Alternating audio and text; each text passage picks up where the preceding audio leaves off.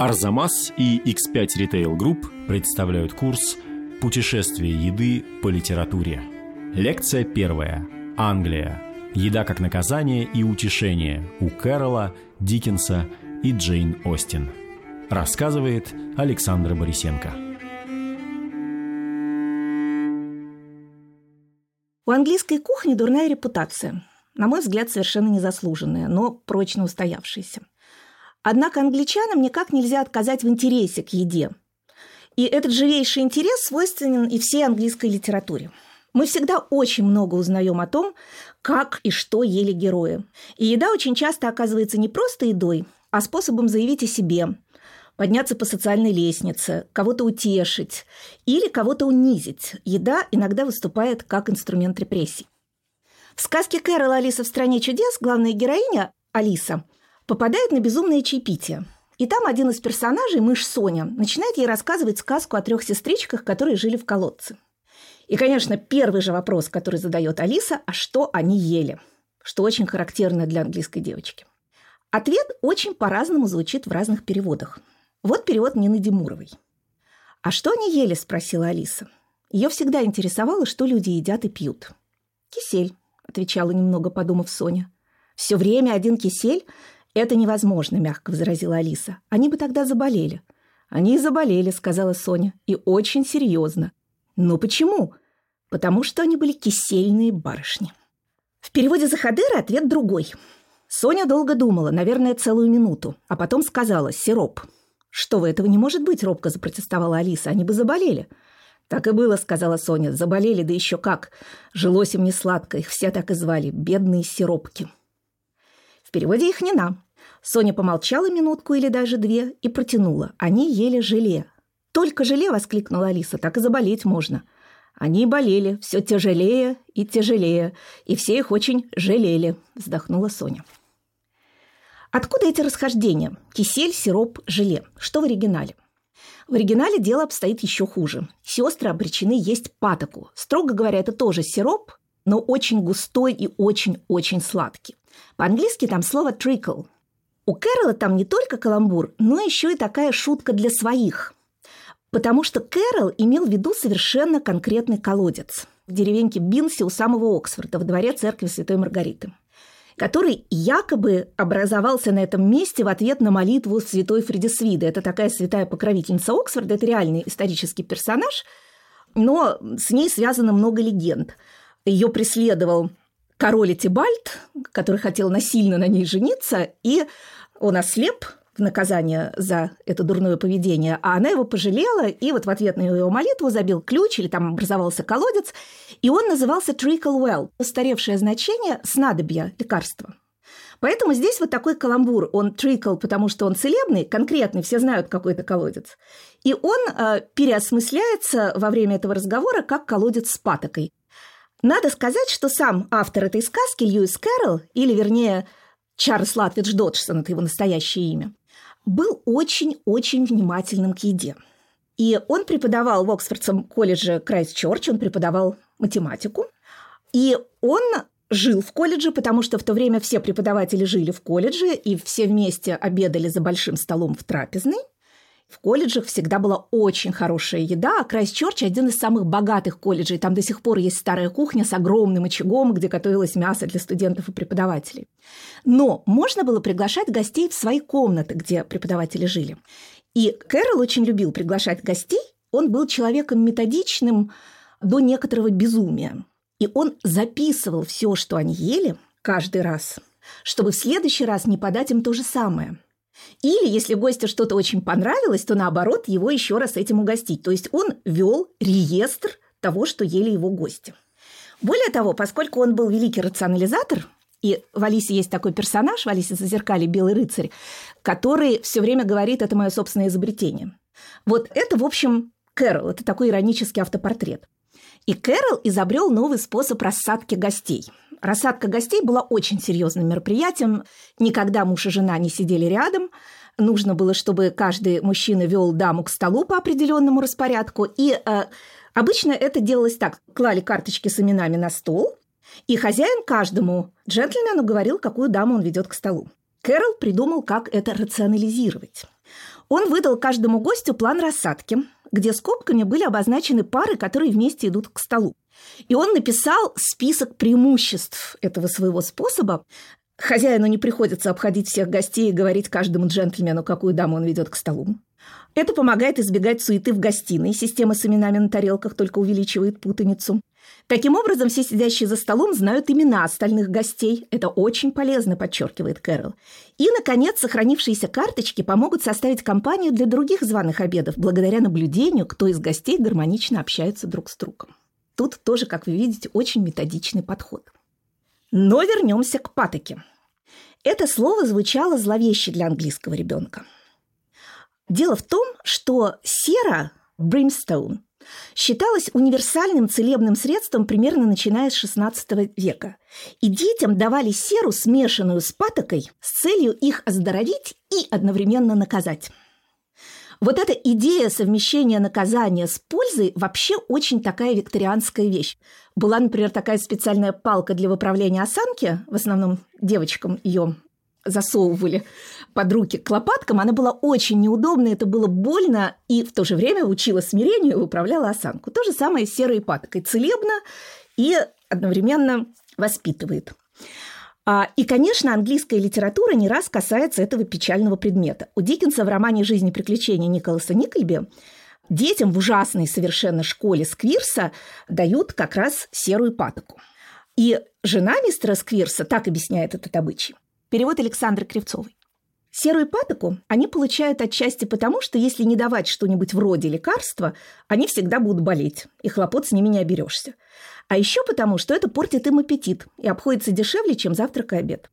Стало быть, это идет на пользу им и на пользу нам. И значит, все в порядке. И это зелье было отвратительно до такой степени, что в школе возник настоящий бунт, который тоже Диккенс с удовольствием описывает. Когда миссис Квирс входит с этой миской с серой патокой и ложкой, которой она каждого одаривает этим лекарством, ученики на нее нападают и заставляют ее съесть патоку самой. Не успела достойная леди опомниться и оказать сопротивление, как толпа мучителей уже поставила ее на колени и принудила проглотить полную ложку отвратительной смеси, оказавшейся более пикантной, чем обычно, благодаря тому, что в миску погрузили голову юного Уэква. Вот такое довольно зверское описание. Понятно, что Диккенс полностью на стороне учеников, потому что уже во времена Кэрролла и Диккенса в XIX веке серая патока считалась очень устаревшим лекарством. Все-таки какие-то появились еще способы лечить людей, кроме серы. И серая патока, в общем, уже считались жестоким наказанием для детей – и, кстати говоря, несмотря на то, что уже в XIX веке это осуждалось, мы встречаемся с серой патокой в литературе XX века. А в книге Памелы Треверс «Мэри Поппинс» в какой-то момент появляется старая гувернантка мистера Бэнкс, отца детей, и она видит, что дети совершенно распущены, не как в ее время, когда детей должно было быть видно, но не слышно. И первое, что она предлагает сделать, это накормить их серой патокой, чтобы они лучше слушались. И мы сразу понимаем, что мисс Эндрю отрицательный персонаж, потому что никакой положительный персонаж уже в XIX, а тем более в XX веке не станет кормить детей серой паткой. Самая известная сцена в романе Диккенса «Оливер Твист» тоже связана с плохой едой и бунтом, сопротивлением.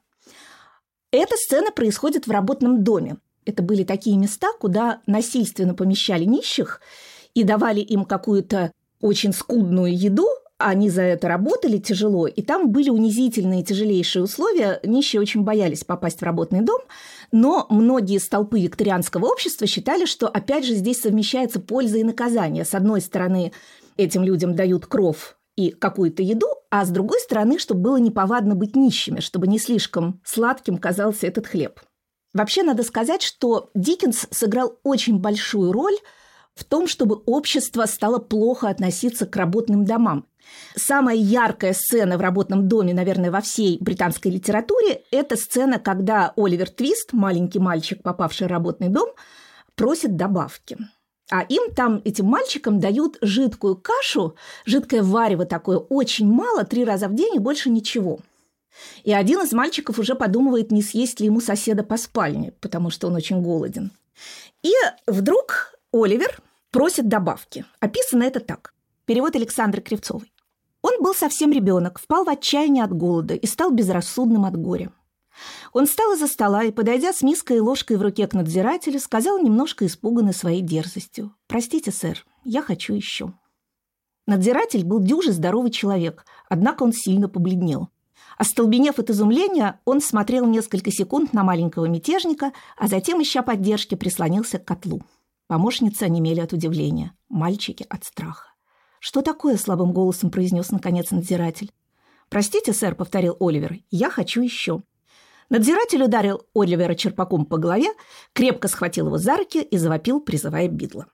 И там потом еще один джентльмен из настоятелей этого работного дома говорит, что этот мальчик точно кончит свои дни на виселице, поскольку уже видны в нем преступные наклонности. Диккенс умел и любил описывать самую разную еду. Мы удивительно много знаем о том, как питались его герои. Мы уже видели, что он умеет описать еду как наказание, как олицетворение жестокости и бессердечия. Но с таким же мастерством он умеет описать такую еду, которая говорит об уюте домашнего очага и о любви. Причем это совсем не обязательно роскошные блюда и изысканные деликатесы. Наоборот, роскошный стол Диккенс обычно описывает иронически. Там обычно тоже за ним сидят, как правило, не самые приятные персонажи. И это описание такого дерзкого изобилия. А Хорошие люди у Диккенса обычно едят простую еду и получают от нее огромное удовольствие. Он умеет описать хлеб с маслом как пищу богов и делает это очень много раз. Дэвид Копперфильд в романе «Жизнь и приключения» Дэвида Копперфильда – это в большой степени автобиографический роман, и там герой каждый вечер приготовляет для своей бабушки гренки – Затем, по заведенному раз и навсегда порядку, от которого не разрешалось ни малейших отступлений, я приготовил для нее стакан горячего белого вина с водой и длинные тоненькие гренки. После всех этих церемоний мы остались наедине. Бабушка сидела напротив, попивала свой напиток, обмакивая в него гренки, прежде чем отправить их в рот, и благодушно взирала на меня из-под оборок своего чепчика. Перевод Александры Кривцовой и Евгения Лана. В другом романе «Большие надежды» мистер Уэмик, очень обаятельный персонаж, который страшно любит своего отца, называет его «престарелый родитель», и он там жарит ему колбасу и режет э, кусочки хлеба, тоже намазывая маслом. Это тоже очень трогательная, уютная сцена, и видно, как он любит своего папу. Диккенс так часто описывает пир, который состоит из хлеба с маслом там, и сыра, например. Он на самом деле в детстве знал бедность, и он голодал, потому что его отец не умел жить посредством и угодил в долговую тюрьму. Это был очень тяжелый период в жизни семьи. И вот как раз в романе Дэвид Копперфильд у него есть персонаж, мистер Микобер, который списан с отца. И этот персонаж, попадая в сложные ситуации и готовый уже расстаться с жизнью, утешается немедленно, если вкусно поест. И это тоже такие всегда веселые, смешные и трогательные сцены, Потому что, несмотря на все недостатки мистера Микойбера, Диккенс очевидным образом относится к нему с большой симпатией. Вот еще одна цитата. Чтобы отвлечь мистера Микобера от этой невеселой темы, ну, опять же, нехватки денег, конечно, я сказал, что возлагаю на него обязанность приготовить чашу пунша и подвел его к лимонам. Его уныние, чтобы не сказать отчаяние, испарилось мгновенно. Я не видел никого, кто наслаждался бы ароматами лимонной корки и сахара, запахом горящего рома и закипающей воды, так, как наслаждался в тот день мистер Микобер. Приятно было видеть его лицо, сиявшее в легком облаке пахучих испарений, когда он смешивал, взбалтывал, пробовал. Казалось, будто он не пунш готовит, а обеспечивает благосостояние своего семейства и всех отдаленнейших своих потомков. Совершенно особое место в творчестве Диккенса занимает рождественская тема. Вообще считается, что английское Рождество в том виде, в каком мы его знаем и любим, обязано своим существованием трем людям. Принцу Альберту, мужу королевы Виктории, который привез из Германии немецкую традицию празднования Рождества, и все стали ставить елки и украшать их шарами, и конфетами, и орехами и так далее. А Генри Коулу – это человек, который придумал рождественскую открытку, до этого никаких рождественских открыток не было, и Диккенсу, который стал писать рождественские повести и в них создал вот этот вот дух Рождества, такой семейственный, примирительный, когда все собираются вместе, все друг друга прощают, все кончается хорошо. И там, конечно же, люди постоянно едят особую рождественскую еду. Вот как описывает Диккенс появление рождественского пудинга. Внимание! В комнату повалил пар. Это пудинг вынули из котла, запахло, как во время стирки. Это от мокрой салфетки. Теперь пахнет, как возле трактира, когда рядом кондитерская, а в соседнем доме живет прачка. Ну, конечно, несут пудинг. И вот появляется миссис Крейчет, раскрасневшаяся, запыхавшаяся, но с горделивой улыбкой на лице и с пудингом на блюде. Таким необычайно твердым и крепким, что он более всего похож на рябое пушечное ядро. Пудинг охвачен со всех сторон пламенем от горящего рома и украшен рождественской веткой астролиста, воткнутой в самую его верхушку. Это перевод Татьяны Озерской. Тут на самом деле читателю, далекому от английского быта, многое непонятно. Понятно, что пудинг – это какая-то сладкая выпечка. Но совершенно непонятно, почему от сладкой выпечки должно пахнуть прачкой, котлом, откуда там мокрые салфетки и все остальное. Вообще-то Пудинг, как правило, не вносили сразу после того, как готовили. Он отстаивался. И отстаивался очень долго. А на 25-е воскресенье после Троицы в английских церквях произносят специальную молитву, которая для хозяек является знаком для начала приготовления пудинга. И это воскресенье называется пудинговым или замешивательным. Дата плавающая. Пудинг начинают готовить примерно за три недели до Рождества и оставляют готовое блюдо в темном прохладном месте для созревания, и еще его подкармливают ромом, в него подливают ром. Как это происходит? Его действительно не пекут, а варят. Но тут надо оговориться, что пудингом в Англии называется множество самых разных вещей. Есть рисовый пудинг, который никакого отношения не имеет к рождественскому пудингу. Есть мясные пудинги, которые пекут, но рождественский пудинг или изюмный варится он варится в тряпке, в котле или в кастрюле, действительно, где-то примерно 6 часов. Я об этом говорю с такой уверенностью, потому что когда мы со студентами составляли антологию викторианского детектива, мы варили пудинг по всем правилам. Почему пудинг может так долго жить?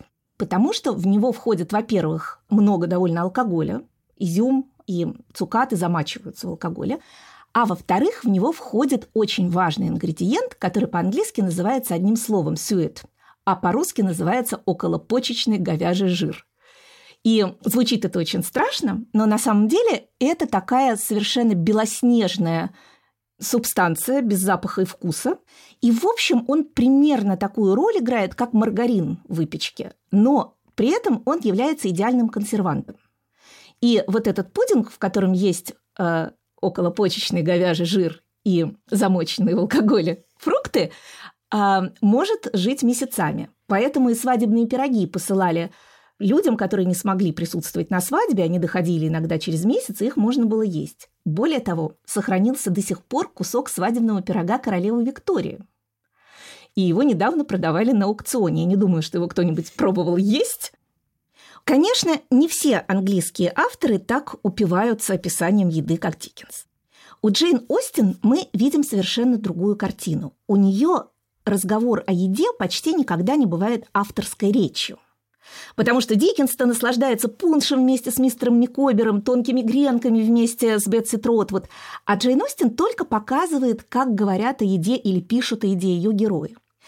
И, скажем, в романе «Эмма» отец героини одержим. Идеей вреда почти любой еды, вредно ужинать, вредно есть консервированную еду, а, он сам питается в основном чем-то очень диетическим, и с одной стороны он очень гостеприимный человек, ему хочется накормить своих гостей, с другой стороны он очень расстраивается, что гости от этого заболеют, как вот эти несчастные кисельные барышни от киселя.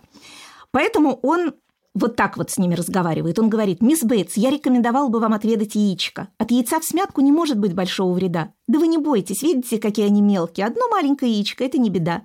Мисс Бейтс, если позволите, Эмма отрежет вам кусочек сладкого пирожка, совсем крошечный. У нас пекут пироги только со свежими яблоками, можете не опасаться. Все, что заготовлено впрок, нездорово. Крем не советую. Миссис Годдард, Полрюмочки вина, что вы скажете? Меньше половины, остальное дольем водой. Я полагаю, от такой малости здоровье ваше не пострадает. Это перевод Марии Кан. Но вы видите, что это речь персонажа симпатичного, но комического. Иногда отрицательные герои тоже говорят что-то о еде, а положительные герои, и особенно героини, о еде не говорят никогда. Есть целая книга именно посвященная еде у Джейн Остин, и ее автор Мэгги Лейн отмечает такой парадокс. В своих письмах Джейн Остин пишет о еде очень подробно и с удовольствием.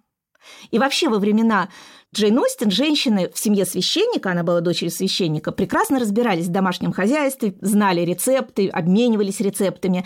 Более того, сохранилась книга близкой подруги семье Марты Ллойд, которая жила некоторое время с Джейн, ее матерью и сестрой, и благодаря этой книге рецептов мы знаем достоверно, что именно ела Джейн Остин.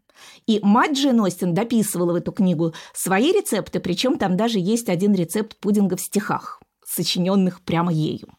Тем не менее, Джейн Остин проводит здесь черту. Она сама пишет о еде в своих письмах и в юношеских произведениях, но в более зрелых произведениях она оставляет эту тему комическим отрицательным персонажем.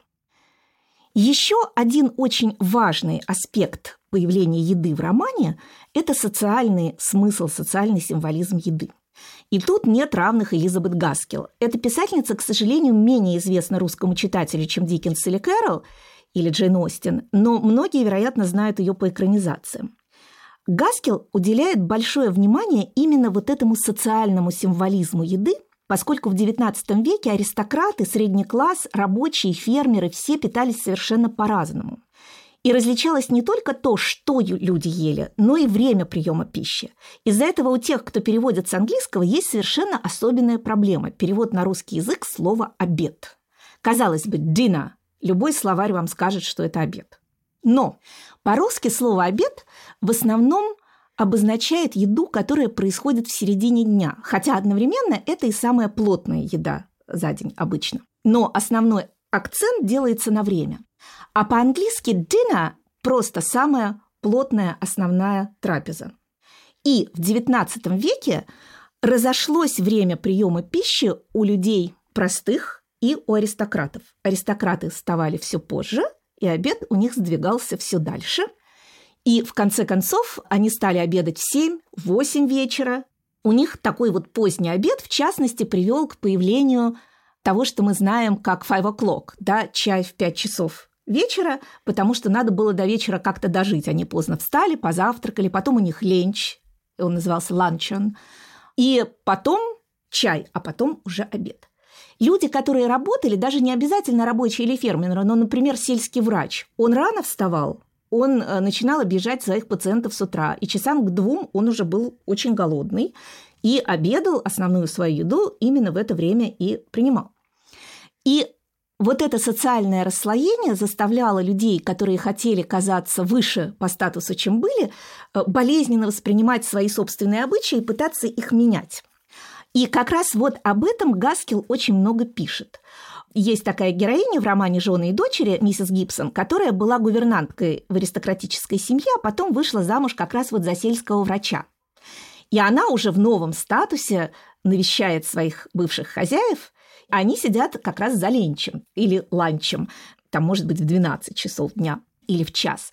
И лорд, хозяин дома, понимает, что ведь у нее же, наверное, она же, наверное, уже голодная, она же рано встала. И он говорит, у вас, наверное, же сейчас обед, давайте мы вам дадим больше еды. И она страшно на это обижается. Она говорит, что вы, милорд, я никогда не ем мясо в середине дня, мне за ленчем кусок горла не лезет. На самом деле она сидит над этой тарелкой страшно голодная, но ей важно показать, что она уже важная дама, она не обедает рано, она уже почти аристократка. И для того, чтобы произвести впечатление на своих высокородных гостей, потому что врача навещают люди более высокого социального класса, поскольку он их лечит, и она, миссис Гибсон, пытается заставить кухарку, во-первых, подавать поздний обед, и, во-вторых, готовить французскую еду, более изысканную, по ее мнению. А ее муж предпочитает хлеб и сыр. И хлеб и сыр, как и хлеб с маслом, да, это такая вот самая простая еда, которую можно получить в деревенском пабе. И как и Диккенс и его герои, мистер Гибсон очень привязан к этой еде. Он с удовольствием ее ест. А его жена считает, что это ужасно вульгарно и нужно есть что-нибудь французское. И тут мы из описания хорошо видим, что не только французы всегда издевались над английской едой, но и англичане тоже издевались над французской едой. Вот как описаны чувства кухарки, которую миссис Гибсон пытается заставить готовить французское. Потом ушла и кухарка, которая тоже прослужила в доме много лет, хотя и не так много, как Бетти. Возня с поздними обедами пришлась ей не по душе. К тому же она была прихожанкой методистской церкви и из религиозных убеждений на отрез отказалась готовить по новым французским рецептам миссис Гибсон. «Не по-божески это», — заявила она. В Библии о еде говорится немало. И овцы там приготовленные, то есть баранина, и вино, и хлеб с молоком, и изюм, и смоквы, и откормленные телята, и говяжья вырезка, прожаренная на славу и тому подобное. Но мало того, что свинину готовить и пироги на дрожжах с ней печь, это уж против совести, так теперь еще и богомерзкие кушанья по моде попистов стрепать изволь. Нет уж, с нее довольно. Итак, кухарка ушла вслед за Бетти, и мистеру Гибсону приходилось теперь удовлетворять свой здоровый английский аппетит кое-как приготовленными омлетами, рисолями, волованами, крокетами, тимбалями, причем он так ни разу и не смог понять, что именно ему подают. Перевод Анны Гайденко. То есть мы видим, что здесь непонятность э, блюд, их состава, подчеркивается э, тем, что они все названы непонятными французскими словами. И, э, конечно, это все написано с большой иронией. Говоря о еде в английской литературе, нельзя не упомянуть миссис Биттон, автора самой известной кулинарной книги эпохи. Book of Household Management, что-то вроде управления домашним хозяйством, впервые была опубликована в 1861 году. И интересно, что первая книга, первое издание «Молоховец. Подарок молодым хозяйкам» вышла в том же году, в 1861. Такой, видимо, был дух времени, который требовал подробных инструкций хозяйки. Это очень любопытный документ эпохи, потому что миссис Биттон не просто дает рецепты. Она описывает как должна вести себя хозяйка. Она сравнивает ее с капитаном корабля и генералом армии. Она описывает, как надо вести светскую беседу, обращаться со слугами. То есть это гораздо больше, чем просто книга рецептов. И это замечательный такой свод правил – эта книга много раз переиздавалась и менялась, и может возникнуть впечатление, что миссис Биттон была такой Матроной, которая бесконечно переписывала эти книги, опираясь на свой опыт. На самом деле она умерла, когда ей не было 30 лет.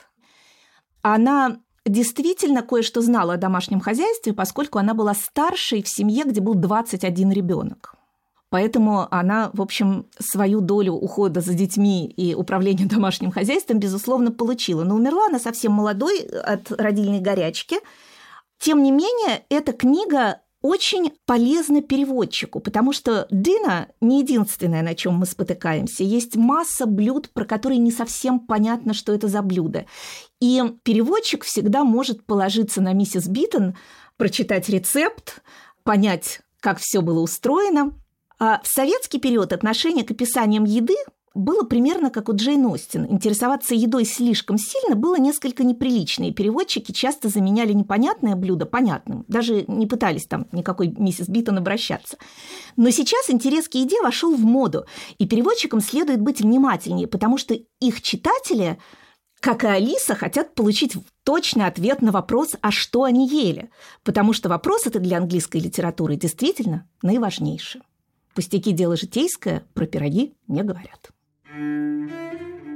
В следующей лекции о том, как еда во французской литературе может оказаться источником радости, отвратительным натюрмортом и даже действующим лицом. Курс подготовлен совместно с X5 Retail Group, в которую входят известные торговые сети «Пятерочка» и «Перекресток». Слушать эти лекции удобнее всего в мобильном приложении «Радио Арзамас». Кроме них вы найдете там все наши курсы и подкасты, в том числе те, которых нет больше нигде. Скачивайте приложение «Радио Арзамас» в Web Store и Google Play.